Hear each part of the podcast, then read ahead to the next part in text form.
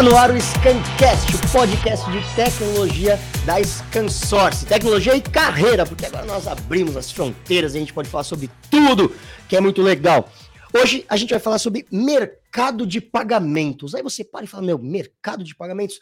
Pois é, desde que o mundo é mundo e o ser humano começou a trocar as mercadorias, surgiu a ideia dos pagamentos. Desde o escambo, o dinheiro vem evoluindo e hoje a gente está no ápice que chegamos até hoje, obviamente, né? Porque a gente não regrediu de nenhum ponto. Mas o que será que está rolando no mundo, hein? Será que um dia a gente vai aposentar o dinheiro?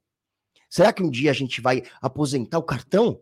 Hoje a gente vai descobrir um pouco mais do que está acontecendo com ele, Renato Fonseca, que é o líder da Business Unit de Payments, de pagamento aqui na Scansource. Seja muito bem-vindo, Renatão. Muito obrigado, muito obrigado, Alberto. Obrigado a todos que estão nos assistindo. Muito bom estar aqui contigo. A gente já fez ali, mas era só voz e agora presencialmente. Muito legal. Bacana trocar essa ideia com todo mundo. Legal, é isso. A gente evoluiu, né? Antes a gente só fazia. Oh. Antes não precisava nem pentear o cabelo para gravar. Não, tô até me sentindo meio estranho aqui. Em dois anos, colocando um sapato para vir voltar ao escritório. Isso é muito legal, assim é bom. Vamos voltar à normalidade também. Ah, é bom, é bom voltar um pouco, encontrar as pessoas fisicamente. Eu mesmo já não aguentava mais, gente. Eu já tava doido para sair de casa. Mas muito bem, Renatão, cara, como é que tá no Brasil hoje em dia o mercado de meio de pagamentos? Bom, bem legal, boa pergunta, sim. E uma coisa que a gente tem que entender é um pouquinho do histórico, né? O mercado de pagamentos no Brasil, é o que você falou, veio, né? Pagamentos a gente sempre pagou alguma coisa, veio desde o escambo mesmo, uhum. desde a troca de alguma coisa. É, o mercado de pagamentos no Brasil ele tem duas fases. Ele tem até 2013 e depois de 2013. Até 2013 uhum. era um mercado muito fechado, duas empresas é que dominavam esse mercado para os mais antigos aí, né? Para quem viveu essa época, um pouco dessa época, a gente tinha ali VisaNet e Mastercard, duas empresas, cada um dominava o seu negócio, o estabelecimento tinha que ter ali duas maquininhas, uma passava Visa, outra Master. Uhum. Depois de 2013, o Banco Central resolveu regular esse mercado. Falou, opa, peraí, a gente precisa arrumar esse negócio até para poder abrir a economia. Uhum. Né? Quando você tem um monopólio, nós tínhamos um duopólio nesse caso, isso não é saudável para ninguém. Né? Então, taxas eram altas, o comerciante pagava muito para ter esse tipo de serviço. Em 2013, o Banco Central resolveu regular isso, soltou uma normativa para o mercado, onde ele abriu o mercado. Ele conseguiu regular mais empresas, ele quebrou também o monopólio do hardware em si, o hardware era de um, era do outro. Então, o mercado em 2013 ele começou a vir numa crescente. E aí entraram as empresas desde empresas vinculadas a bancos, a instituições financeiras, como uhum. empresas independentes. A mais famosa delas é a Stone, que hoje é uma gigante, a terceira maior adquirente do mercado. E esse mercado veio também numa crescente de profissionalização e segurança. Assim, só para ter uma ideia, hoje o Brasil é o mercado mais seguro para meios de pagamento. É mesmo? Nós somos referências globais é, nesse tipo de transação financeira eletrônica. A gente é imbatível, porque o Banco Central regula muito bem. Nosso Banco Central, inclusive em 2020, o presidente do Banco Central foi eleito o melhor presidente de bancos centrais do mundo. Então a gente é muito bem regulado. O mercado, na abertura desse mercado, o mercado veio crescendo, mais gente entrando na economia, a economia se profissionalizando também, né? Uhum. Por mais que nós temos os percalços aí do Brasil, mas nós somos uma economia que vem numa crescente e vem amadurecendo. Ano passado, só para ter ideia, em termos de grandiosidade, nós tivemos 1,8 tri em transações eletrônicas, feita via plástico, plástico é o cartão, tá, uhum. Ou feita via e-commerce. Isso ainda é, por mais que seja um número bem relevante no varejo, ainda é 47% só desse negócio. Então pode ter uma pista gigante para crescer. O resto foi no papel? O resto é no papel. Dinheiro cheque ainda usa-se muito principalmente quando a gente sai das capitais e regiões metropolitanas, quando a gente vai para o interior do Brasil, e eu falo interior, interior, tá, gente? Campinas não é interior. Né? Só para quem não conhece, Campinas é uma cidade grande aqui da região metropolitana que fica no interior, mas é uma cidade muito grande. E você sai desses confins, cara, tem muita gente que ainda não tem conta bancária, tem muita gente que ainda não possui um cartão de crédito, acesso ao cartão de crédito. E aí, quando você vê também o movimento de 2013, 2015, começa a ter um movimento de bancos digitais. Começa Sim. a aparecer os bancos digitais. Para quê? Exatamente para dar crédito para quem não tinha. Simples assim. Banco grande ele tem toda a estrutura dele, é mais rígido, e ele precisa, né? Ele tem suas, suas questões ali de aprovação de crédito e tal. O banco digital falou: peraí, tem um filão aqui. E aí entraram o que a gente chama.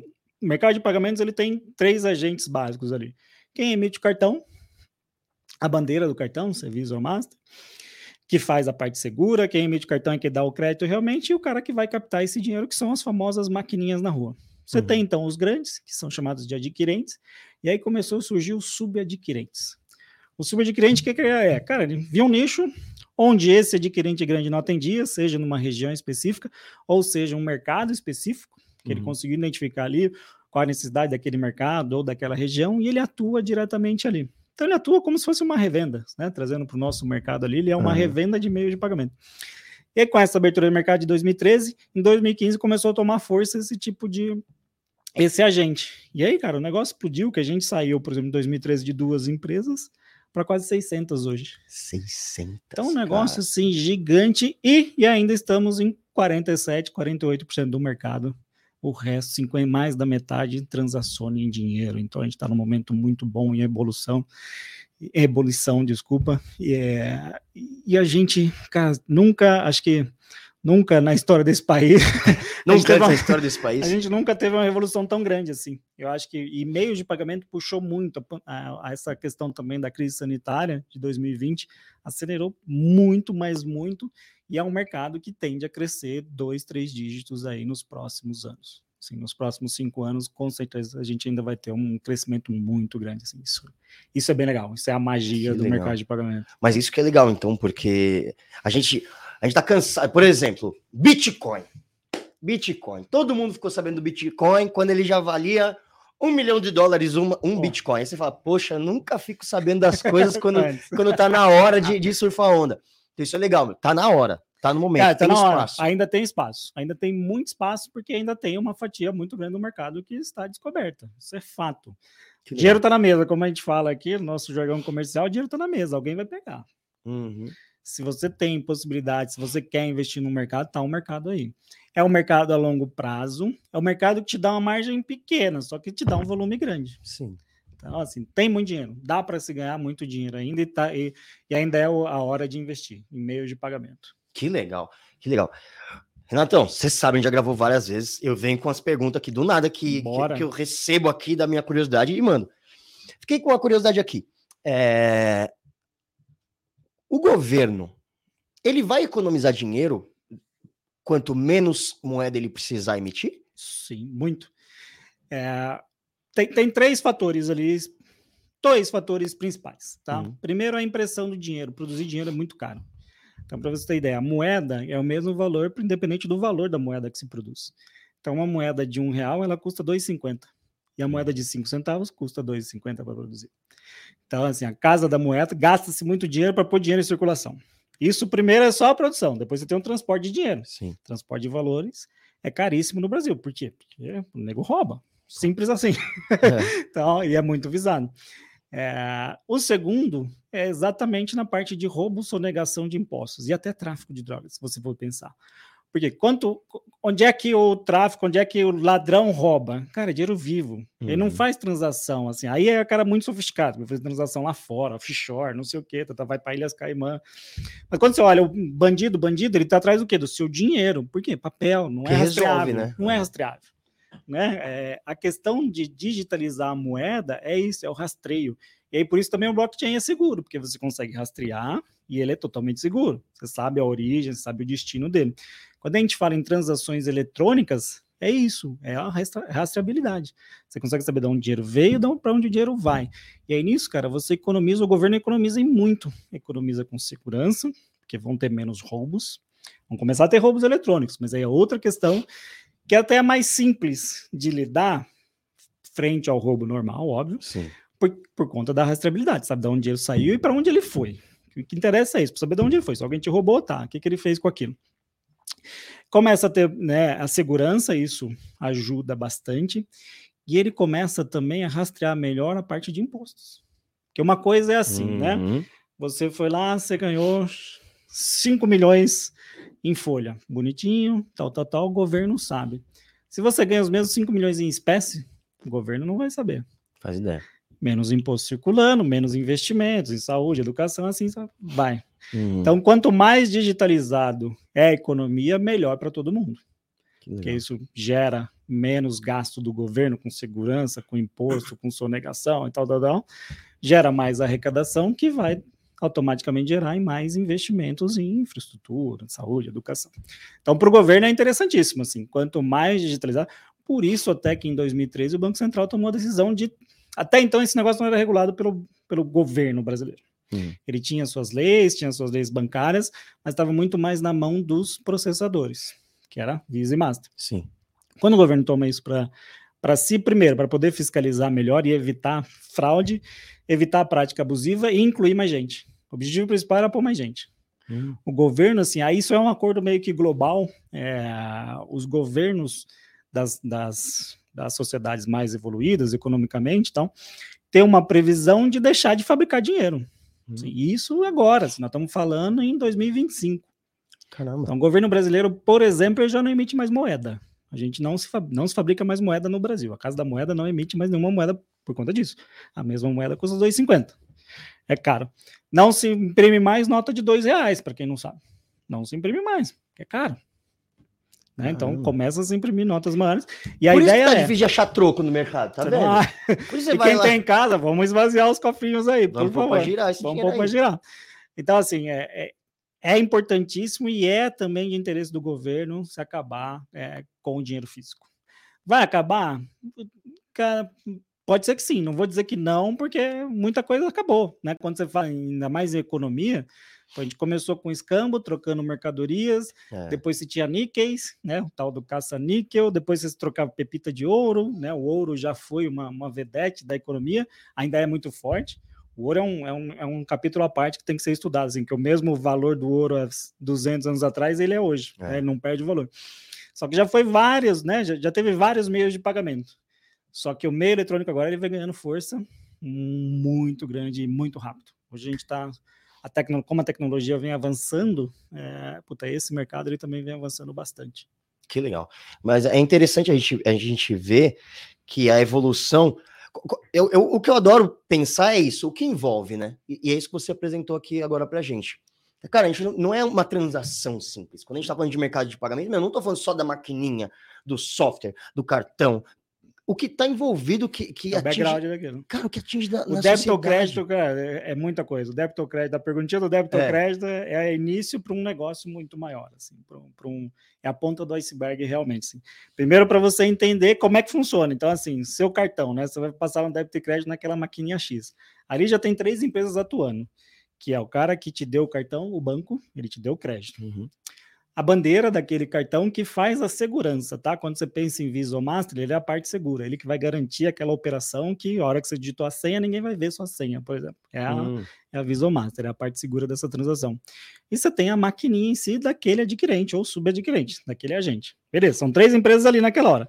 Por trás você tem mais uma que vai fazer a verificação para saber se você é você mesmo, uma outra que fez a aplicação para aquele hardware funcionar, o Banco Central, que é o sistema de pagamentos brasileiro, que ele pega esse dinheiro e fala, tá bom, então parte é desse agente, parte é desse agente, parte desse agente, parte é do comércio. Ele faz a regulação daquilo.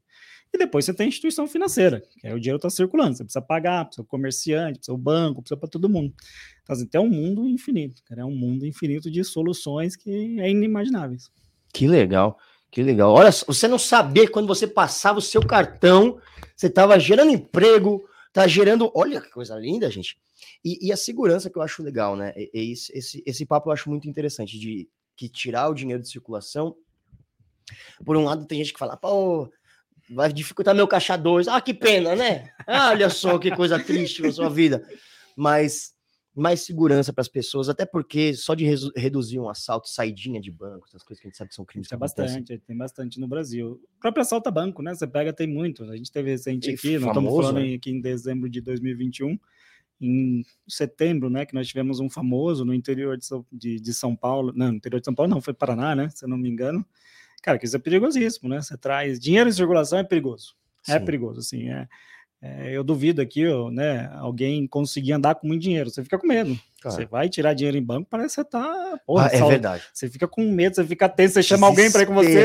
Você é. você tirar muito dinheiro, você chama alguém para ir com você, você nunca vai fazer coisa que essa outra pessoa ia te ajudar, né? Mas a sensação de segurança. É, e ver também, né? Eu, pelo menos, se eu vou num lugar que tem um caixa 24 horas, por exemplo, cara, eu evito ficar muito tempo ali, que parece que alguém vai vir estourar aquele negócio a qualquer hora. Assim. É verdade. Já tá apavorado. Você vive com medo, né? Mas é interessante, é um, é um, mercado muito legal de ser estudado e muito bom de se iniciar. É a, a hora é agora. Muito legal.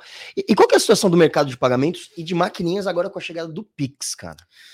Tá, vamos lá. O Pix, primeiro que ele veio, é mais um meio de pagamento, né? Então, quando, como antes você tinha, né? Débito, crédito, voucher, né? Que são os vales alimentações ou vale combustíveis, é, o próprio dinheiro ou cheque, o Pix ele veio com mais uma alternativa. Muito se falou no Pix que ele ia tirar de um para colocar no outro, ia roubar muito o mercado do débito e tal. Realmente, assim, ele veio, ele comeu uma fatia, por exemplo, mas onde mais ele atuou foi no TED e no DOC dos bancos, nas transferências interbancárias, não no pagamento em si. Tem sua fatia hoje, principalmente é, ele, ele, teve uma penetração muito maior em e-commerce, por exemplo. Hum. Então ele teve uma penetração muito boa mas no, no, varejo ainda do dia a dia ele não teve sua penetração. Então, assim, ele veio para auxiliar, principalmente nós, enquanto usuários. Uhum. É, é, muito bom, é rápido e é seguro, tá? Isso é importante frisar, que é, um, que é um, um, um meio de pagamento muito seguro. Eu diria até mais que o débito ou crédito. É mesmo. Porque primeiro você não. Ele é todo regulado pelo Banco Central. Ele nasceu do Banco Central, ele não nasceu das empresas, para começar. Então, assim, toda a parte garantidora é o governo brasileiro. E, de novo, nós somos o melhor sistema financeiro do mundo. Legal é frisar isso, porque a gente tem uma síndrome de vira-lata que nada que é bom. Exatamente, assim. Então, Olha só. E, e, por outro lado, assim, o Pix, ele traz uma comodidade para nós, usuários, que é instantâneo. Pum, beleza, transferiu, caiu, transferiu, caiu. Uhum. Quando a gente olha para o mercado varejo, para o mercado B2B, né, quando você vai pagar alguma empresa, é, ele teve sua penetração, sim, muito para substituir as transferências bancárias, porque cai na hora. Só que ele foi agregado também nas maquininhas, então não, não tirou, não tomou espaço. Porque, na verdade, hoje você tem mais um mês. Se você quiser lá pagar com Pix, beleza. Né? Você paga um Pix, vai sair da sua conta como se fosse um débito. Então, para o mercado de pagamentos, ele só agrega, ele só ajudou. Uhum. Ele vai democratizar um pouquinho mais, porque às vezes a pessoa não tem um cartão, não tem, não está na hora com o cartão ali. E às vezes dependia de um celular com uma tecnologia NFC, por exemplo, para poder utilizar o cartão, né, o, o celular como um pagamento como uma carteira digital, ele começa a usar agora o Pix, que é só escaneou ali, pum, beleza, ele entrou no programinha do banco dele, autorizou, ok. Então o Pix ele veio para ajudar, ele não toma o espaço. Teve uma parte, o começo ficou aquela dúvida e tal, mas ele veio mais como mais um meio de pagamento, assim. Ele tomou muito mais, roubou muito mais no mercado de, de DOC e de TED, assim, tanto que nos últimos, nos últimos dois meses, é, ele já é três vezes mais que DOC e, e, e TED somados. Caramba. Então, assim, a gente deixou de fazer transferência para alguém e fazer um Pix. No final é isso. Fazer um Pix. E quando a gente vai pagar, a gente pode pagar com Pix também. E isso é bom para quem não está ali com o cartão na hora, ou o celular não tem uma tecnologia para fazer ali um contato, ele consegue fazer uma transferência ali via Pix. Isso é muito legal. E como que é a segurança do Pix, cara? Porque isso é o que tá todo mundo falando, e aí tá. virou é, a quadrilha do Pix, tá. o da Atena tá. Tá estourando de audiência por causa é. do Pix. Cara, o caos vende, né? Não tem jeito, né? O caos vende, principalmente em mídia, né? Não tem jeito. Uhum. Mas o Pix em si, ele é seguro, ele é muito seguro. Como eu disse, quem regula ele é o Banco Central. Então não tem interferência de. Não foi a. Né, tô citando aqui, mas não foi nem Visa nem Master que inventou esse negócio. Foi o Banco uhum. Central. Inclusive, a gente é referência, a partir do ano que vem, a gente vai ter o Pix internacional, que é um negócio pô, sensacional. Se tiver nos Estados Unidos quiser pagar uma conta, cara, o Banco Central já está fazendo convênio com os bancos centrais é mesmo? globais. As principais vai começar ali na América do Norte, Europa, que é para onde o brasileiro viaja, mas a ideia é o Pix ser aceito no mundo inteiro, assim, só para vocês terem uma ideia da grandiosidade dele. Mas peraí, calma aí, vamos, não, não perde o raciocínio aí, só quero fazer um parênteses. Então quer dizer que eu vou poder viajar, aí eu chego lá no exterior e faço um Pix pro cara? Faz um Pix pra loja na hora. Na hora, sim. Na hora, na hora. Pum, beleza, é mais um, mais um método legal, de pagamento cara. que o Banco Central quer exportar isso. Então, o Pix em si ele é seguro. Porque uhum. primeiro vai bater servidor Banco Central, Banco Central vai validar, pum, beleza. Isso milissegundos. Por isso que o Pix é instantâneo. Uhum. Hum, beleza. É, o que é, vamos dizer, a parte não segura é o roubo que sempre existiu, gente. Então, se você pega, ah, mas me, a quadrilha do Pix me deu, cara, provavelmente ele te gerou um código para você fazer uma transferência errada. Mas a transferência foi feita. Você entendeu? Assim, não é a transferência em si, é o modo como se usa isso. Sim. A transferência em si era segura. Você fez uma transferência para mim, vai cair na minha conta. Ponto. Sim. Não vai ter erro. Doc TED tinha várias reclamações do Banco Central que ia parar em outro banco, ia parar não sei aonde. Cara, a abertura de chamada era quase de 27% por mês, assim, que se tinha entre Doc e TED de erro. Caramba. Que o cara fez correto, mas foi parar em outra conta. Pix não.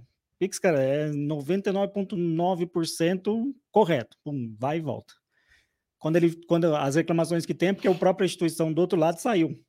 Porque tem um sistema de comunicação, todo mundo tem que se plugar no sistema de comunicação do BC. Hum. Às vezes caiu um banco X, você não vai conseguir completar. Então ele mas- volta para você. Mas esse dinheiro vai voltar. Exatamente. Nem vai sair, porque estamos falando em milissegundos. Bateu Uhum. lá, voltou, não, não respondeu, ele já volta. Então você não vê, nem vê esse, esse erro. É, já né, nesses, nesses roubos, é porque alguém sequestrou alguém e falou, cara, você vai fazer um Pix para mim agora. Então o problema não está no Pix. O problema está no sequestro, o problema está no roubo, que o cara ia te roubar que já jeito. tinha, né? Que já tinha, só é, mudou mesmo. relâmpago. Mas um benefício do Pix, a rastreabilidade. Que eu vou saber. Uma coisa, te deu dinheiro. O ladrão veio, me abordou, tá aqui. 100 reais, quanto você tem na carteira. Se for 100 reais, o cara vai até te bater, né? Fala, pô, você só anda com 100 reais. Eu, então, ele vai me matar, que eu ando com 2 reais, vai lá. não ando com Não, mas você vira para ele e fala, ó, mas não estão mais imprimindo, então Exatamente, é, pelo amor de Deus. Então, assim, você dava o dinheiro e acabou. A polícia não ia saber para onde foi seu dinheiro, nem ia atrás. Não. Eu sei, foi para conta A, B e C. Cara, onde é que tá o A, B e C? Tá, fulano de tal mora X. Conseguiu, pum, beleza, você consegue atuar. E atuar mais rápido, você tem uma inteligência maior porque ele foi rastreável. Então, o Pix, sim, é seguro. O que acontece são roubos que já existiam, só que o cara pede para você pagar agora em Pix. Pô. Pagar não, né? Pra você dar o dinheiro, me dá o Pix, me dá o Pix, né? Não, mas não era me passa a bolsa, passa o celular, cara, Hum. vai passar um Pix para mim agora. Então, o Pix em si, o modo de pagamento, ele é totalmente seguro. Assim. Não tem nada que desabone ele até então, assim, tanto que a gente vai começar a exportar essa tecnologia. O Brasil vai começar a exportar. Vai começar a exportar, a gente vai aceitar no mundo inteiro. A gente tem aqui, por exemplo, outro mercado muito grande para pagamentos é a Europa, principalmente o leste europeu. Quando se fala de Croácia, você fala assim, pô, Polônia, né? esses caras são, são tão fortes quanto a gente em pagamentos. A gente é um caso de estudo. O Pix é um caso de estudo, sim, caso de sucesso. O, banco, o presidente do Banco Central ganhou em 2020 lá o prêmio de melhor presidente do Banco Brasil, de bancos centrais do mundo, muito por conta do Pix, do projeto do Pix. Que doido, cara. Que legal, interessantíssimo. E, e como que funciona o mercado de pagamento? Quais são os agentes responsáveis pelo pagamento? Cara, legal, assim, é, até para todo mundo entender, como a gente já comentou aqui, né? Uhum. Passar o débito ou crédito é só a pontinha do iceberg, né? Então você tem ali, não- você tem vários agentes. Primeiro dele, quem te emitiu o cartão, o banco, o emissor, né? A gente fala. Então a instituição financeira diz lá, ó, Alberto, você tem 10 mil reais de crédito, é ele que dá o crédito. Uhum. Aí, mas tá bom, quem garante essa operação na parte segurança dessa operação, de que tem que dar tudo certo, e que se der qualquer falha, eu vou eu vou aportar esses 10 mil que eu dei para o Alberto. Tá. A bandeira. Mais famosa, Visa, Master, no Brasil nós temos ela, que é uma bandeira nacional, e é importante frisar que é uma empresa nacional que tem 20% de share, assim, um negócio Putz, inimaginável, e o mundo inteiro só usa Visa e Master. E a gente tem uma bandeira aqui que é tão forte quanto. Você tem a Max, né? Você tem outras bandeiras ali, mas o principal é o Visa Master. Então eles garantem a segurança dessa operação e fazem um seguro mesmo, assim. Ah, até 10 mil reais, tá bom, eu seguro esses 10 mil reais que você deu de crédito para o Alberto. Mas ele faz a, a segurança eletrônica mesmo dessa transação. Você tem o adquirente, que é quem põe a maquininha na rua e quem vai fazer a operação. Hum. Quando você passa lá, passou no débito, hum, beleza. Vai pingar no Banco Central, o Banco Central comuni- comunicou com o banco, ah, tem o dinheiro, hum, beleza. Tá o dinheiro, autorizada a, a transação. O adquirente vai fazer o seguinte, vai pegar essa transação, então vamos supor que você passou 100 reais no crédito. Uhum. Ele vai descontar a taxa que ele cobra por esse serviço e vai pagar o estabelecimento comercial, que é o varejo. Tá? Vai pagar a loja ali. Então, ele que faz a liquidação dessa operação. Além de fazer a operação em campo, ele vai fazer a liquidação dessa operação. Esses são os, os básicos. Uhum. Aí você tem mais o subadquirente, que atua como, trazendo para o nosso mundo como se fosse uma revenda, Sim. que ele pega esse serviço de um adquirente e vai atuar com o nome dele, né, como se fosse um white label ali, numa região específica ou num mercado específico. Uhum. Então ele distribui esse serviço através né, da, marca, da marca própria dele. Que aí também, nesse, nesse agente todo, ele vai fazer a liquidação e vai repassar, né? Repassa a parte dele para adquirente, para o banco, para o emissor e assim vai. Você tem o próprio Banco Central, que atua como regulador desse mercado, vai fazer toda a regulagem de regras, de, de transit time disso, em quanto tempo você tem que fazer liquidação, em quanto tempo você tem que guardar esse dinheiro, quanto você pode descontar do estabelecimento comercial. Então, só para vocês entenderem, quando você passa 100 reais, por exemplo, no débito, a loja, o estabelecimento não vai receber 100 reais, ele vai receber 97, por exemplo. Sim. Vai ser descontado lá o percentil dele, que está na média aí de 3, 4% que o, que um estabelecimento paga para ter esse serviço. É, você tem esses, esses são os agentes principais, tá? Mas dentro, quando se fala da tecnologia de pagamento, você tem ainda uma aplicação, um cara que é um facilitador de pagamentos. O que, que ele faz? Para você ter tudo isso funcionando, você precisa de um software embarcado naquele equipamento. Uhum. Esse software vai ser o quê? Ele vai ser o comunicador entre o que você digita e o que você imputa ali naquela máquina, né, o seu cartão ali, com o sistema de pagamento, que são os adquirentes. Uhum.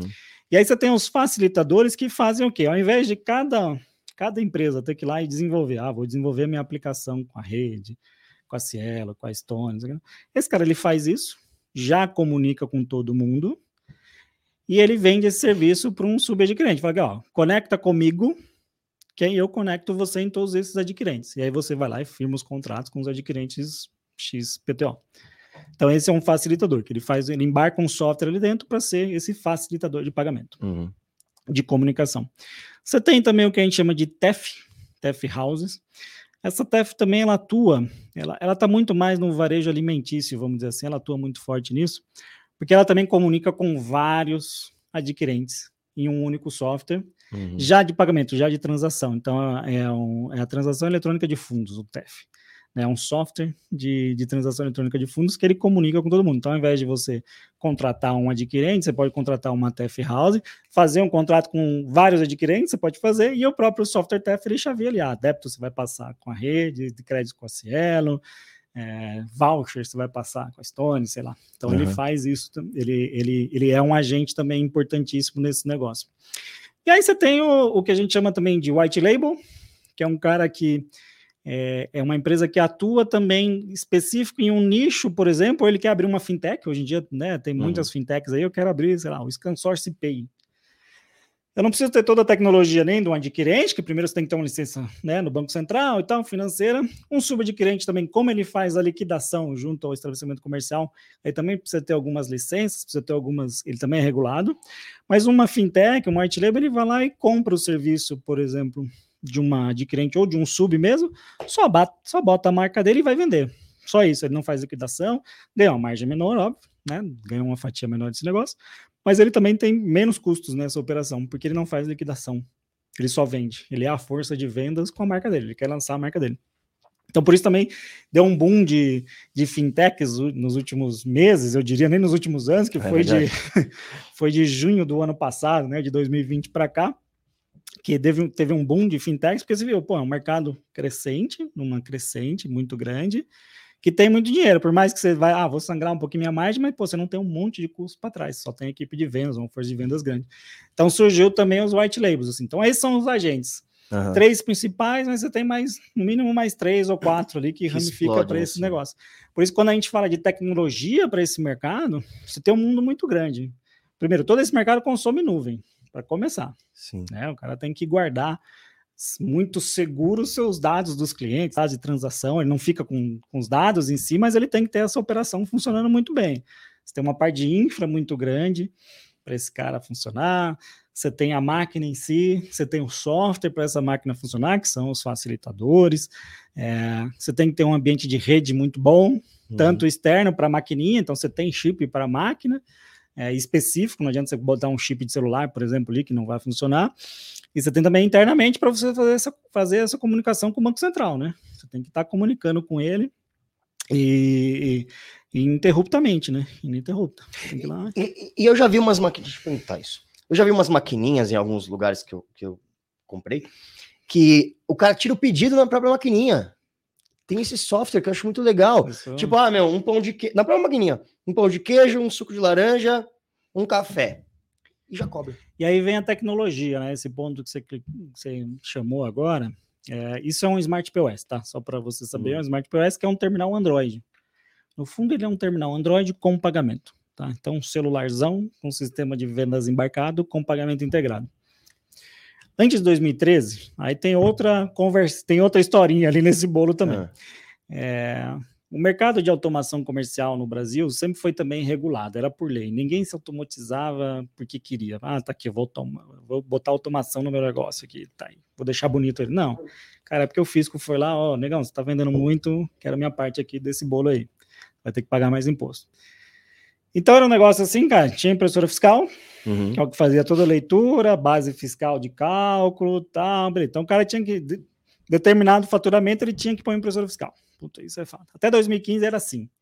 Então, o mercado de pagamento e de automação eram totalmente separados. Hum. Só que eram juntos, se for ver, né? Você não, é inimaginável você ver um caixa sem uma maquininha. Pô, você, precisa, você vendeu, você precisa receber. Sim, não, é, não eram conexos. Assim, pô, como é que você não era isso? Por conta disso, cada um tinha sua regulação. Na, né? Na verdade, até 2013, pagamentos era o próprio mercado que se regulava, duas empresas, duopólio.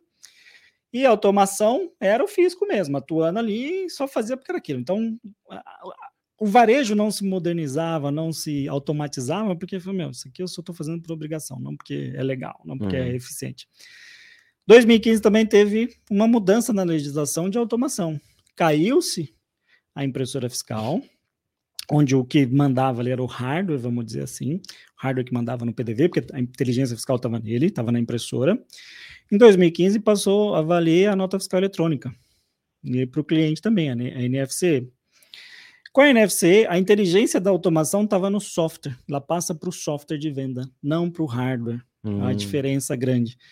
E também caiu-se um monte de barreira. O cara, é, a, a, faixa dele de se automatizar também caiu. Antes era 120 mil por mês, caiu para 60, por exemplo, pela metade. Então o cara teve que se automatizar. Só que ele, como, como o software começou a trazer inteligência para ele, ele teve também se automatizar porque era mais eficiente, não só porque o físico mandou. Então explodiu um caminho, né, um, um mercado muito maior. E aí, como o software manda, começou a se integrar. Pô, eu já faço a venda. Uhum. Por que, que eu estou comunicando totalmente separado aqui o pagamento? O software começou a demandar isso. Então você também vê uma aproximação muito grande desses dois mercados, mercado de automação e mercado de pagamentos. Um exemplo disso é a própria Stone, que em 2019 para 20 comprou a Lynx por 6 bilhões de reais. A Lynx, para quem não, não conhece esse mercado, é a maior software house do Brasil. Tem uma base gigante de clientes, um dos maiores softwares de vendas do Brasil. Estamos falando aí em quase são, se eu não me engano, são 43% do mercado, se eu não estiver falando errado. 43% do mercado que a Lynx tem. Então, o software dela está presente em 4 de a cada 10 varejos que você vai comprar alguma coisa. É o software de venda. Então, esse mercado começou a juntar. Com isso, começou a vir o quê? Mais tecnologia. E aí, antes você tinha um hardware de pagamento e você tinha o PDV. Hum. Pô, vou juntar isso num só. Aí veio o Smart POS, que é um POS Android, onde você tem um sistema de vendas você tem um sistema de emissão também já de notas, ele emite nota, ele faz tudo e você paga num único equipamento. Nossa, ele também já tem a transação. a vida. Ah, pra caramba, pra caramba. E fala que você começa a ter mais, né? Você começa a ter mais. Hoje a gente já tem soluções, por exemplo, para Apple, para iPad, você tem soluções de pagamento já integrado, porque é o software que está a inteligência. Você está integrando ao software ao meio de pagamento, e aí você bota um hardware para comunicar, né? Mas hoje você tem já uma infinidade aí de, de equipamentos que começam a vir você vai começar a ver uma onda muito grande agora de totens com pagamento integrado. Tá? Hoje você até tem, mas você vai ver lá, o cara tá do tipo esses do McDonald's aí que a gente... Tipo esses do McDonald's. Uhum. Você vai começar a ver muito mais desse autoatendimento já com o pagamento. Antes você tinha ali um negócio, você ia lá, tirava um pedido, tirava um ticket, ia pagar em outro lugar e tal. Sim. Agora você vai ver uma integração muito maior, assim. O autoatendimento, ele vai explodir bastante e já com pagamento. Não adianta só atender, você já tem que pagar ali naquele negócio, né, no, no mesmo equipamento. Que legal. Olha aí, Vão anotando as dicas do Renato aí para os seus investimentos, hein? E como que eu descubro, como que eu sei qual que é a maquininha ideal para o meu negócio? Cara, assim, depende muito da sua usabilidade do seu negócio. Assim, o que precisa ter em mente é o seguinte, né? É, primeiro, não é a máquina em si, é o, é o, é o pagamento. Uhum. O que, que você precisa ter no seu, no seu estabelecimento? Você precisa ter débito, crédito, voucher, né? Que eu sou um restaurante. Se você não tiver, não aceitar vale alimentação, ferrou. Você não vai, né? Você não vai operar. Então, primeiro você precisa acertar na escolha do seu sistema de pagamento. Acertou na sua, sua escolha, você precisa ver se você quer continuar com o POS tradicional onde você vai ter o sistema de vendas em um lugar e o pagamento em outro. Já existem comunicação hoje entre os dois, tá? Já existe tecnologia, existe software já que comunica, o próprio TEF faz isso, ele já comunica entre o sistema de vendas e o pagamento em si. Ou se você quer partir para o Smart POS, né? Uhum. Smart POS você vai ter um único equipamento, num só, é, que você vai ter vendas, você vai ter emissão de nota fiscal e você vai ter o pagamento em si. É, isso é bem legal. Então, assim, e depende. Aí, quando um cliente procura você, você tem que ter isso em mente. Assim, o primeiro, o mais, o, mais importante, qual que é o, a empresa que ele vai trabalhar? Tem um adquirente, é um sub, como é que ele vai operar com aquele sistema? Depois disso, aí você presta consultoria para entender o negócio dele e ver se ele precisa de um POS tradicional, se ele precisa de um PIMPAD. PIMPAD, para quem não sabe, é, é, ele é só. É, ele é um teclado, tá? Falando bem chulamente aqui, mas nós temos vídeos aqui no, no canal da ScanSource, temos break digital tanto do P200 da Verifone e do Lane 3000 da Engine, quando você conhece um pouquinho mais desse equipamento, mas ele é um, teclado com criptografia de dados, onde você vai digitar uma senha, que essa senha vai comunicar com o software uhum. de pagamento e o software vai fazer essa transação. Então, depende da usabilidade, né? Você vai você vai para um POS tradicional, para um PIMPad ou para um Smart POS, você já tem toda a conveniência dele ali. Todo. Ou você vai para maior, né? você vai para um totem já de atendimento, você vai para um all-in-ones, já existem all-in-ones hoje com pagamento integrado. Uhum. É, que são bem legais, assim, então é um, é um computador all-in-one, tela touch e tal, já com impressora, com tudo integrado, inclusive o pagamento. Isso é bem legal. Então depende muito da usabilidade do cliente de como ele vai fazer. Por isso que essa venda também é uma venda muito consultiva. Uhum. Né? Você não vai vender um part number para o cliente, você vai ter que vender realmente a solução para ele. Né? E isso é bem legal. Você vender solução que você foge do preço. No final é isso, né? Você está vendendo, você está entregando algo a mais do que só hardware por hardware. Cara, todo mundo entrega, você vai entrar na briga de um real, então não, você vai ter que entregar realmente uma solução para o cliente, para que ele funcione. Isso é muito legal, né? Porque vai personalizando, né? E aí você consegue, até o próprio cliente fica seguro de saber, meu, não estou gastando dinheiro à toa, não estou me empurrando nada. Exatamente. Por isso que é um mercado, assim, apesar de não ter certificações e tal, até tem, mas é muito mais voltado tecnicamente.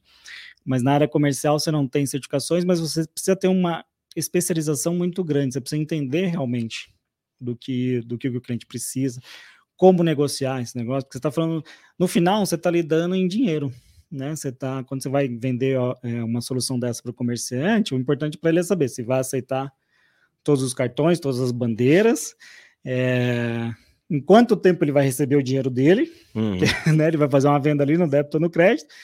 É, só para vocês terem uma ideia, débito, geralmente, o padrão, a pessoa recebe depois de 30 dias, e o crédito depois de 60. E aí, conforme a parcela, se ele parcelou em três vezes, ele vai receber depois de 60 a primeira, depois 30 a segunda, e assim vai. Se é, quiser adiantar, paga. Ele tem, ele tem a opção de adiantar. Existem empresas que, por exemplo, no débito paga em dois dias, mas aí a taxa é maior. Tudo é o dinheiro. Então, assim, você está lidando com dinheiro com o cliente. Então, é uma venda muito consultiva que você tem que auxiliar bem ele para você entender o que você está falando. Cara, que louco. Você pode quebrar o cara, quebra o fluxo de, ca... de caixa dele. Exatamente. Assim, existem parceiros nossos hoje da Scansóis, por exemplo, que atuam com taxas altíssimas. Tem um parceiro mesmo que atua com taxa de 18%. Então, imagina, a cada 100 reais que o cara vende, ele só vai pagar 82 uhum. para o cara. Mas por quê? Porque ele paga o cara em duas horas.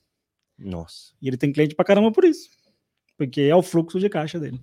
Ele paga o cara em duas horas, independente se é débito ou crédito. Ele vai pagar o cara em duas horas ali. O cara vai ter o dinheiro dele, então, mas ele bota um dinheiro a mais e tal. Aí é o negócio dele. Por isso que a margem dele é uhum. maior. Porque no final ele está lidando com dinheiro. A gente está lidando com o fluxo de caixa de uma empresa, de um empresário, do sonho da pessoa. Afinal, você está lidando com isso, né? A maioria do varejo no Brasil é tudo pequeno varejo. É. Né? O cara que, o cara lá, que sonha em, em, ser o dono sonha, do seu negócio. Pegou uma rescisão e foi abrir um negócio, né? Foi abrir, sei lá, uma bomboniere, foi abrir uma hamburgueria e tal. Então, você está lidando com o sonho dele também. A vida dele depende daquilo, né? Uhum. Porque ele não tem mais uma renda, né? O empresário. Tanto que empresário no Brasil tem que receber uma medalha, né? Porque é um cara ou é muito doido ou é um herói mesmo, né? Para atuar no Brasil e, e, ser empresário no Brasil, o cara não tem que ser normal, não. É, e, e, aí você tem que lidar com tudo isso e entregar uma solução muito boa para ele, né? Porque senão você frustra o cara ou quebra o cara. Tem casos que, que empresas quebraram, cara. Até por isso também aí entra a parte da segurança. O Banco Central regula muito bem esse negócio. Porque imagina se você tem qualquer empresa, ou se não é tão regulado, você está lidando ali, você tá, você fechou com XPTO, com, né, com um adquirente XPTO, e esse adquirente, sei lá, ele fale amanhã. cara, você ficou sem pagar um monte de gente, né? Porque é ele que vai fazer a liquidação dessa. Então, por isso que o Banco Central regula muito bem, cara. mas muito bem mesmo assim. Ele atua muito forte nisso, ele atua muito forte. É, inclusive, existe um fundo garantidor, assim, pra você ter ideia. Então, dificilmente um estabelecimento comercial fica sem receber. Uhum. Né? Tem, tem, o, tem toda a parte burocrática e tal, mas é, se algum adquirente quebrou, faliu ou fechou, Imagina a, transação, cascata, é, né? a transação tem que ser garantida, até porque para esse para essa empresa virar um adquirente ou um subadquirente, ele tem que ter uma parte de garantia muito forte, mas muito forte mesmo. Uhum. Então não é qualquer um. Apesar do mercado ter um boom, explodir bastante, é, ele tem toda uma regulação, tem todo uma a, um rito e uma parte garantidora que ele tem que passar pelo Banco Central, senão ele não entra nesse negócio. Assim, também é um mercado muito seguro. Tá? Por isso que a gente é líder nesse segmento no mundo. Adorei saber que a gente é líder. e também a gente não pode deixar de dizer que todos esses produtos vocês encontram na Scansource, não sempre, é verdade? Aqui, para essa câmera. Eu adoro que o Fernando ele tá ali só, daí ele pega, ele nem olhou para mim. Ele nem olhou para mim, ele tá assim olhando pro computador, ele fez assim para a câmera. Desculpa aí, Fernando. Pesa a câmera. Se você quiser esses produtos, você pode entrar em contato conosco aqui nas Cansource, que você não vai ter só o produto, mas também vai ter essa consultoria que o Renatão falou é... aqui, que é muito importante. Porque é isso, né? Que você falou, a gente está lidando com o sonho da pessoa. A pessoa já se já é difícil. Ó, vamos lá, você pegou o dinheiro. Até se decidir o que, que você vai abrir, fala, meu, eu vou abrir uma franquia de chocolate, vou vender sorvete, vou, vender, vou abrir um campo de futebol, o que eu vou fazer na minha vida? Decidir. Depois você tem tanta coisa para fazer que se você for ter um problema na hora de receber o dinheiro, é, ai, lascou, né? É porque é seu fluxo de caixa. Uma coisa também interessante é né, quando né, a maioria do empresariado, né?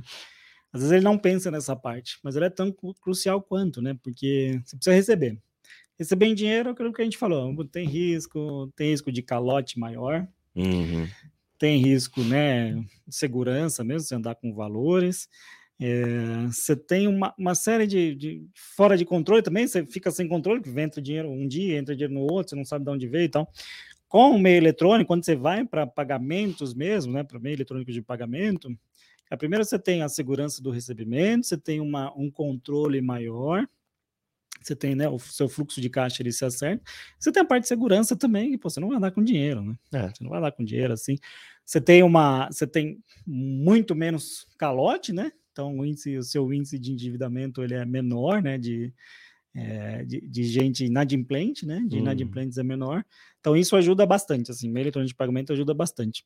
Quando a gente entra na Scansource, né, o que, que a gente oferece, né, como soluções e tal? Eu não sei nem se você perguntar, né, mas já que você... É, não, eu quero perguntar, já que a gente tá falando é. da Scansource... Vamos vender, né, gente? Porque, Vamos é, porque a Scansource loca equipamentos também, né? Como é que surgiu esse modelo qual é a vantagem de você alugar um equipamento? Tá, vamos lá. Quando a gente fala de soluções, assim, que o, que o revendedor ou subadquirente encontra nas canções, a gente tem desde o hardware, uhum. Tá? Então, hardware a gente tem os principais fabricantes do mercado.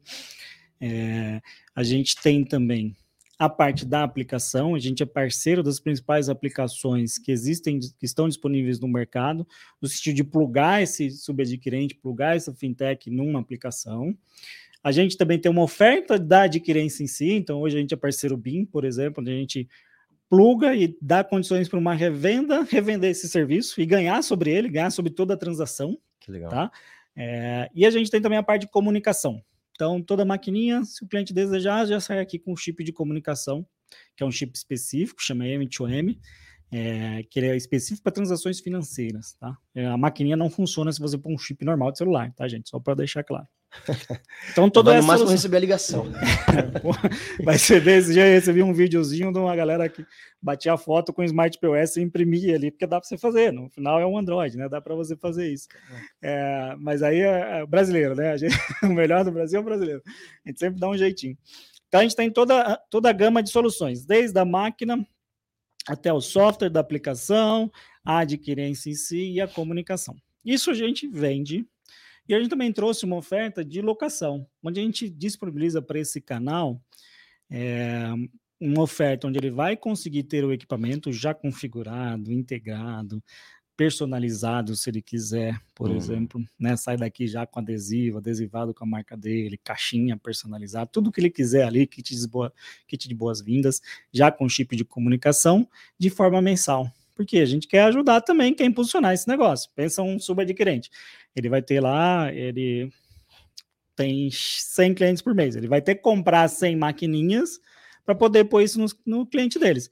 Cara, 100 maquininhas, o cara vai gastar lá X mil reais. Sim. Vamos chutar Paulada, aqui, né? vai gastar aqui 200 mil reais Uhum. para ter essas mesmas maquininhas. Pô, ele pode gastar 6, 7 para ter as mesmas 100 maquininhas todo mês, ter um investimento diluído, conseguir operacionalizar mais, porque ele não precisa investir na frente para poder ter cliente, ele pode locar com a gente colocando isso nos clientes dele, conforme ele for abrindo clientes. E ele tem a segurança também de que esse equipamento vai funcionar, porque a gente garante o funcionamento desse equipamento. Isso Tem o que a gente chama aqui de manutenção ao site. Que deu qualquer problema, a gente vai até o cliente e pum, resolve, troca a maquininha para ele. Vai ter, o cliente dele sempre vai estar funcionando com a maquininha. Isso já garantido em contrato. Que legal. Então, assim, a gente trouxe também, né? A gente abriu essa frente de locação de maquininhas. Primeiro, porque o mercado já trabalha muito assim, né? Uhum. Que é os adquirentes, os subadquirentes que têm que adquirir a máquina e botar ela no varejo, né? Não é o contrário, onde o varejista vem aqui e compra a máquina e tal Uhum. porque a tecnologia está no, tá na transação, está no, tá no pagamento, né? A máquina é só um meio para que o pagamento funcione. Então, essas empresas já têm que investir muito em todo o sistema, tem que ter um fundo garantidor para entrar no Banco Central, não sei o que. Então, a gente veio facilitar também a vida dele no que tange ao hardware, que no final, a gente. O que a gente quer é que ele transacione mais, transacionando mais, ele vai pôr mais cliente, ele vai ter mais reinvestimento no negócio dele vai consumir mais máquina com a gente. Então, a gente também facilita essa, essa aquisição de equipamentos. Então, ao invés de comprar, de ceder, pô, aluga, a gente toma conta, tem toda a parte de logística, a gente entrega para ele, ou entrega para o cliente dele já Legal. na ponta. Tem a parte da manutenção ao site, quebrou, deu qualquer problema no equipamento, a gente vai lá e troca para o cliente. Acabou o contrato, devolve para esse consórcio ou renova, vai sempre estar funcionando aquele equipamento. Ele tem a opção também de que, por exemplo, estava em cliente A, no estabelecimento, num café X. Esse café deixou de ser cliente dele, a gente consegue lá tirar aquela máquina e botar num novo cliente dele. Então não vai ter problema. Abrir um cliente novo, ou esse cliente aqui deixou de ser um cliente dele, é, pô, não ficou com aquele equipamento parado. A gente vai lá e desloca para outro peraí. cliente. A ScanSource assume uma dor de cabeça, né? Pô, Porque fala. tem que mandar um cara com um porrete lá buscar a maquininha. Não, sacanagem. Mas eu acho muito legal isso, porque, pô, para esse consórcio é interessante que o cara cresça, esteja bem. Exato, exato. Não, e essa parte da dor de cabeça é isso. A gente sempre fala para todo cliente nosso aqui, você que está nos ouvindo, nos vendo, é, cara, vai vender, vai fazer o seu negócio. Não é? Seu negócio é pagamento, é vender, é pôr maquininha na rua, cara, deixa a parte chata, vamos dizer assim, deixa a parte administrativa do hardware, que ele dá com hardware, pô, ninguém quer lidar com hardware, a gente cuida para você, a gente faz toda, desde a configuração do equipamento, o equipamento já vai sair daqui bonitinho com a sua logo, né, se você quer personalizar, quer trocar a caixa, a gente troca para você, vai sair daqui já com a comunicação, então vai sair pronto, ativado, vai chegar no, no, no, no seu estabelecimento comercial, lá no seu cliente, pum, transacionando, né, então a gente cuida de toda essa parte processual, pós-venda também, né, dentro da locação, que é a manutenção do site. Cara, deu qualquer problema, seu cliente ligou, cara, a gente vai lá e troca. Acabou. Ó, que beleza. Troca, depois a gente vai ver, né? Tem questão de mau uso, que é mau uso, a gente vai cobrar e tal. Mas é a dor de cabeça a gente vai resolver. Resolve na A hora. gente vai resolver Uhum. para o cliente. E para esse, esse cliente, para você, né, que tem essa empresa de meio de pagamento, que é um subadquirente, que é uma fintech, cara, vai negociar, né? Seu negócio é vender taxa, seu negócio é vender o sistema de pagamento. Deixa que o hardware a gente cuida, e a gente Uhum. cuida bem, né? É o nosso negócio, tá no nosso DNA, distribuir coisas, é, faturar, ir lá pegar, fazer RMA, cara. Isso é o que a gente faz bem. Logística, a parte logística, a parte financeira também. É, então, a gente deixa, né? Vai fazer o seu core e a gente faz, cuida de todo o resto. É no que tange o equipamento e a solução como um todo. Maravilhoso. E Renatão, cara, você, agora que a gente já, já, agora já sabe tudo aqui, você que está assistindo já sabe tudo sobre o mercado de pagamentos. Vamos filosofar, que é o que eu adoro. Vamos pensar na- na- na- nas loucuras mundo. Cara, a, a- gente, tudo que a gente falou aqui hoje, eu imagino que seja o que a gente tem de mais novo no mundo, assim, né, em relação de pagamento. Mas quando que a gente vai poder pagar só com a nossa cara, com a nossa digital? Pra você poder sair sem nada. Cara, hoje você já pode. É mesmo? Hoje você já pode. É, existem já pagamentos por reconhecimento facial, tá? Só para você saber, existe pagamento por pagamento facial, por reconhecimento facial, desculpa. Uhum. E hoje você, se você quiser, você não precisa andar com nada, você só precisa do seu celular. Não sei você, mas eu não ando com carteira mais. Eu tenho no meu celular, tenho meus documentos pessoais, tenho minha habilitação, tenho meu cartão de crédito, cara, não ando com celular por mais nada, né? Você tem um celular com tecnologia NFC, você paga via Resolve celular, tudo. puto, encostou ali e tal. A gente tem tecnologias é, de fingerprint, que a gente chama, que é pagamento por digital, só que essa ainda é muito falha. Hum. Porque qualquer um, você tira um silicone aqui, você faz sua digital. Existe o live. O cara arranca é. o seu dedo. Não, ele faz aqui, existem esses filmes, né? Que você vê aí, Minority Report e tal, o cara vai lá, Sim. cola um adesivo, pega o seu digital. É, então, por isso, o Banco Central resolveu dar uma parada nisso. Existe o Life Fingerprint, que aí é para. Ele reconhece, inclusive, que tem sangue, que correndo, o dedo tá vivo. Que é, um dedo, que é um dedo vivo. Que não arrancaram o seu dedo. Então, assim, existe alguns meios. Existem alguns meios de pagamento e tal. Mas o, o, mais popular no Brasil hoje é o NFC, que é o por contato, uhum. onde você encosta lá seu Apple Watch, por exemplo, né? Ou seu. E ainda é mais fácil garantir uma segurança, né? Através é, de um hardware. Garantir, né? Porque você, né? O usuário tem que liberar aquilo, seja por senha, reconhecimento facial do celular. Existem o celular. O que está se avançando muito é a questão de blockchain, né? De criptomoeda. Isso está se avançando muito.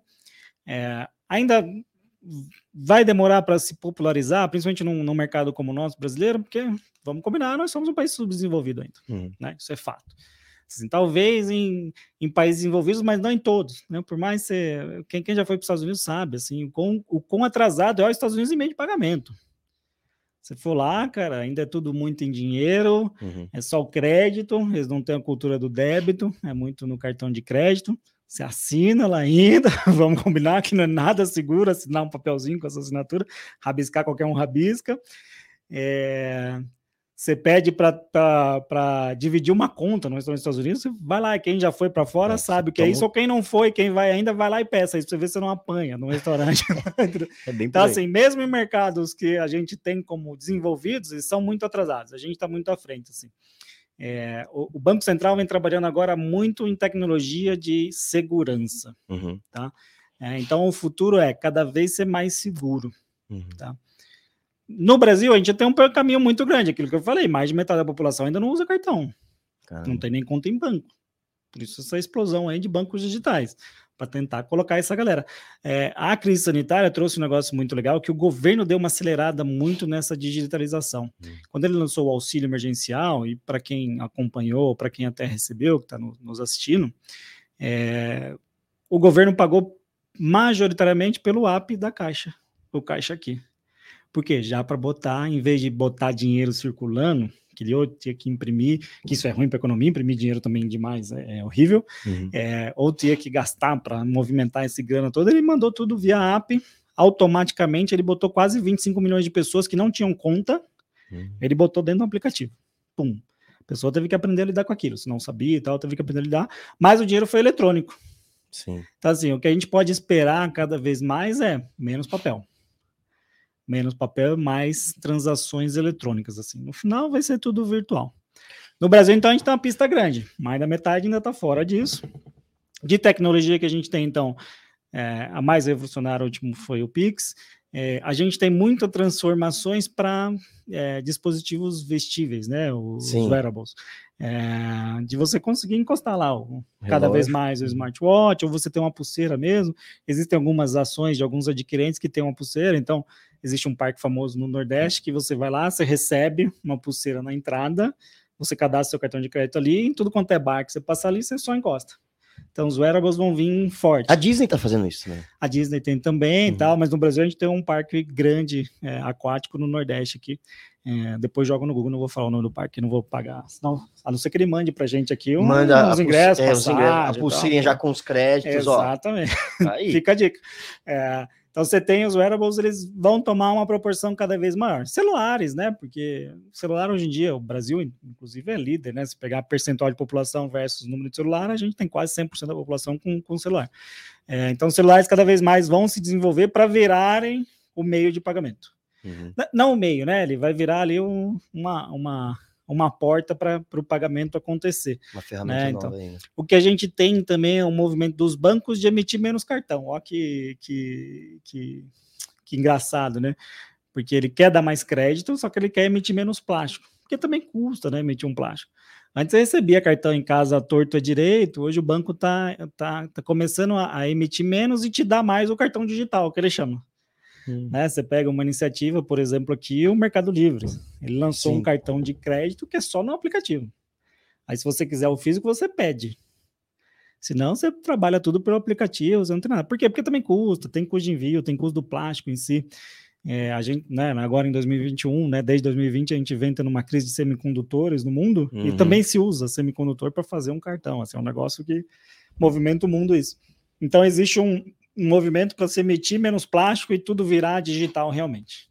Que legal. Tá? Então, esse, esse é o futuro. A gente não ter, a gente andar tudo no celular ou num dispositivo é, vestível Mas... aí. E só para finalizar aqui, que a gente. Não, vamos mais. É, não, eu tô, eu tô, adorando, o papo tá, tá uma delícia. Criptomoedas, cara, isso para mim é uma coisa muito louca. o que não entra na minha cabeça, e eu vou aproveitar que você que é um especialista em, nas, nessa área de pagamentos, eu não consigo imaginar um governo americano aceitando que o dólar não é mais a moeda mais poderosa do mundo, saca? E como que e como as criptomoedas elas também não, não respondem para os governos. O, os governos vão perder muito poder se eles não dominam mais a moeda. Exatamente. Como é que é isso, cara? Esse é uma, acho que esse é o grande pro, problema da adoção da cripto ainda. É, quando você olha o blockchain, blockchain é baseado em confiabilidade, né? Segurança. Uhum. Vários códigos que alguém garante que aquilo é verdadeiro. Fato. Tanto que tem um caso muito engraçado, né? Para não ser trágico, é, de um garoto inglês que, que ele comprou bitcoins no começo ele comprou lá o equivalente hoje a. Ele comprou na época 600 euros lá de bitcoins e hoje valem quase 7 bilhões, um negócio assim. Só que o cara perdeu o HD onde ele tinha um registro desses bitcoins.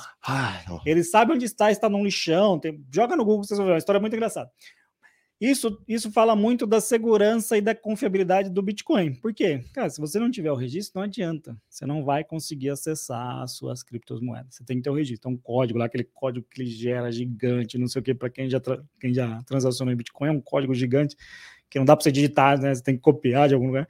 Se você não tiver aquilo, você não consegue resgatar. Então, são vários, é, vários códigos desse interlaçando que, putz, beleza, dá a confiabilidade do negócio. Várias redes interlaçadas. Mas o problema é isso que você citou, não tem ninguém por trás ainda.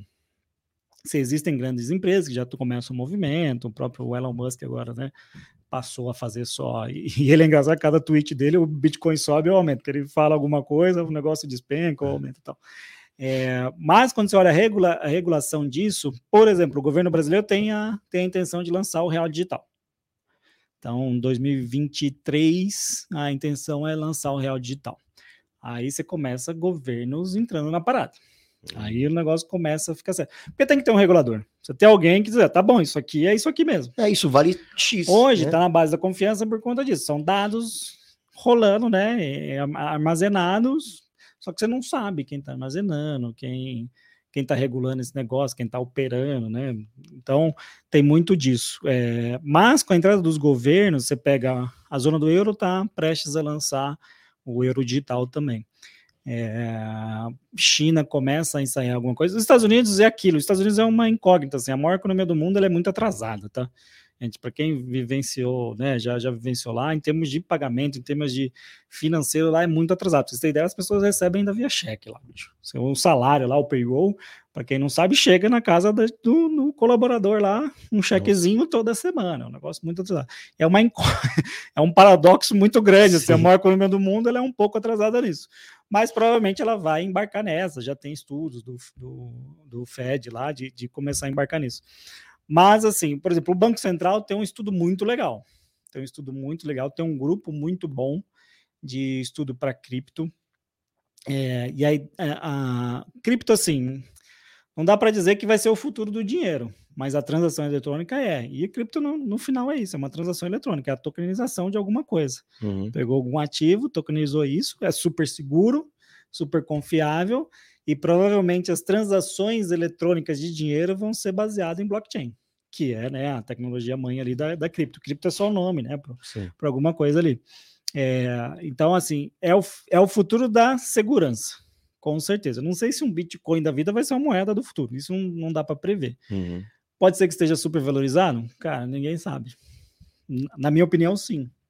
Né? Óbvio, se eu tivesse comprado lá 10 dólares Nossa. um Bitcoin, mas estava rindo, hoje em dia já tinha vendido até, viu? Não ia ficar segurando esse é. negócio, é. não. Vende logo, vende, vende logo.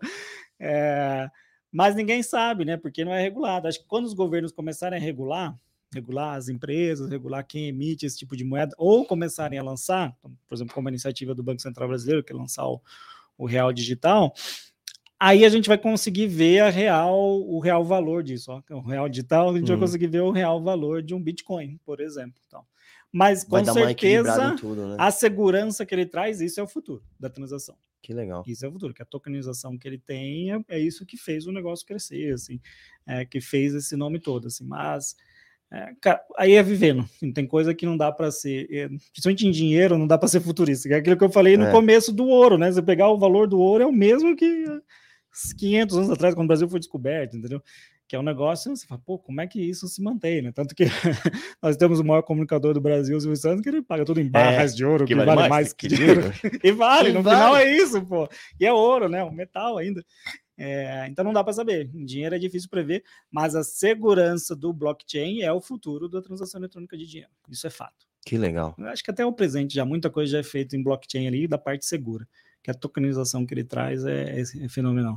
E no final das contas a gente está falando de segurança de transação. Exatamente, tudo é segurança, cara. No final é segurança de garantir que seu dinheiro foi corretamente, que você recebeu o valor correto, que você transferiu o valor correto, que você vai receber o valor correto, cara. Que você vai pagar o imposto correto. Você vai pagar o imposto correto, tal. tudo é dinheiro no final.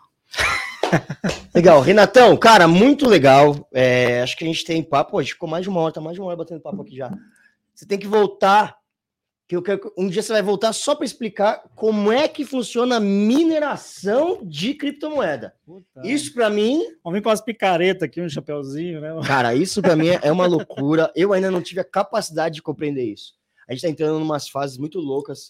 Cara, agora vem metaverso. Metaverso. Vem computação NFK, quântica. É, cara, computação quântica. NFTT, ó, NFK, NFTT, que eu não entendi ainda isso aí. E, o NFC. E, e não, NF, não, NFC né, não. NFTT, que são token de alguma coisa. De que são os GIFs, né? Isso, ah, pode tal. crer. Isso é dinheiro no final, isso é transação financeira. Cara, se for ver. Isso é transação, né? Então, assim, tudo vira, tudo vira troca, né? Então, a tecnologia está avançando muito. Isso é fato, está avançando muito. A gente está numa onda muito boa. A gente está num período também, quem nasceu na década de 80 sabe, né? Os que nasceram na década de 80 eu acho que são privilegiados, assim, não que os outros não sejam, mas a gente passou desde o analógico e veio Nossa, é o digital, é muito rápido. E quem está nascendo agora, de 2000 para cá, a cara já nasceu totalmente, é nativo digital, Cara, para esse cara aqui, ele vai surfar muito, assim. Vai chegar aos 30 anos deles voando, assim. Isso é legal, né? Isso, é Isso é bacana, na crista da onda. E vai avançar muito mais, né? Não, não tem jeito. Não, não sei quando para, né? Não para. Eu acho que não para. ah, não é possível. Uma hora vai ter que parar, não é possível. Tô... A pessoa, já, já a gente vai tá... Hoje a gente já tá no ritmo que a gente troca de celular todo ano, né? Todo ano você quer alguma coisa nova, tecnologia nova. Imagina você começar a fazer isso a cada seis meses. Pô, não vai dar, vai chegar uma hora que... É, realmente, não tem condição. que doideira. Bom, Espero que a gente esteja vivo para ver essas mudanças. Eu também. E eu acho que estaremos, né? Renatão, obrigado por esse papo, cara. Volte quantas vezes você quiser, sabe que você é super bem-vindo. Muito obrigado, eu que agradeço. Agradeço a Scansorte mais uma vez pelo, pela oportunidade, pelo papo. O Alberto, pô, super parceiro aí. E, pô, só me chamar que eu venho, sabe? Quem quiser. Qualquer coisa, precisar de outro apresentador, Scansorte, estou aqui. cara puxa o tapete na não, minha não, frente. Não, outro. Ó, dois. A gente fazia agora que nem esse podcast, agora que tem dois legal, apresentadores. Dois. Pô, vamos fazer um collab aí, pô. Acho legal demais. Cansóis, vou cobrar, hein? Fica a dica. Bom, pessoal, é isso. O Scancast de hoje, falando sobre mercado de pagamentos com Renato Fonseca. Fica por aqui. Eu sou Alberto Bissoso. Se você ficou com alguma dúvida, manda pra gente no e-mail scancast.scansource.com que a gente entra em contato com vocês. É isso, muito obrigado e até a próxima.